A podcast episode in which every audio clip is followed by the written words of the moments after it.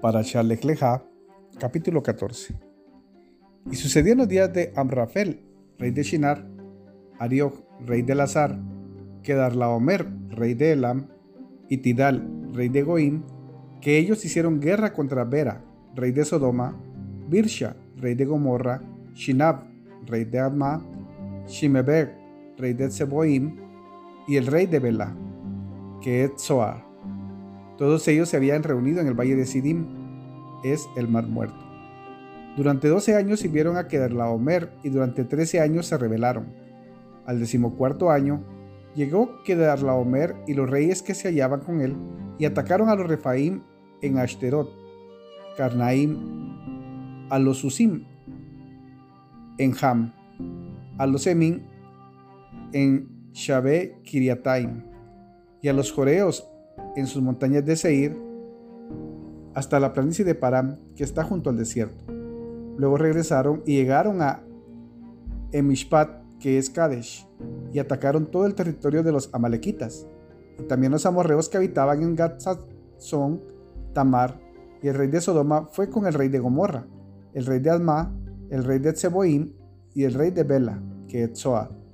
Y juntos libraron batalla en el valle de Sidim, con Kedorlaomer, rey de Elam, Tidal, rey de Goim, Amrafel, rey de Shinar, y Arioch, rey de Alazar. Cuatro reyes contra cinco. El valle de Sidim está lleno de pozos de arcilla. Los reyes de Sodoma y Gomorra huyeron y cayeron allí, mientras que el resto huyó a la montaña. Se apoderaron de todas las riquezas de Sodoma y Gomorra y de todo el alimento y partieron. Y capturaron a Lot, sobrino de Abraham, y a sus bienes y se fueron, pues él residía en Sodoma. Entonces llegó el fugitivo y le dijo a Abraham, el hebreo, quien habitaba en la planicie de Mamre, el amorreo, el hermano de Escol y el hermano de Aner, que eran aliados de Abraham, y cuando Abraham se enteró de que su hermano había sido tomado cautivo, armó a sus discípulos que habían nacido en su casa, 318, y los persiguió hasta Dan. Y él, junto con sus siervos, se dividió contra ellos de noche y los atacó. Los persiguió hasta Joba, que está a la izquierda de Damasco. Retornó todos los bienes y también retornó a su hermano Lot con sus bienes, así como también a las mujeres y a la gente. El rey de Sodoma salió a recibirlo tras su regreso, después de haber vencido a Kedarlaomer y a los reyes que se hallaban con él, al valle de Shabé, que es el valle del rey. Pero Malkisedec, rey de Shalem, llevó pan y vino. Él era sacerdote de Elohim, el Supremo. Él lo bendijo diciendo, Bendito es Abraham de Elohim el Supremo, hacedor del cielo y de la tierra.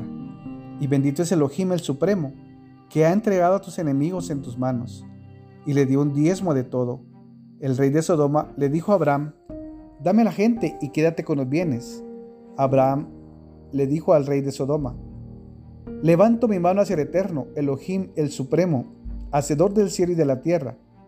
Ni un hilo, ni un cordón de zapato, ni nada que sea tuyo tomaré, para que no digas, yo enriquecí a Abraham únicamente lo que comieron los jóvenes y los hombres que me acompañaron, Aner, Eshkol y Mamre.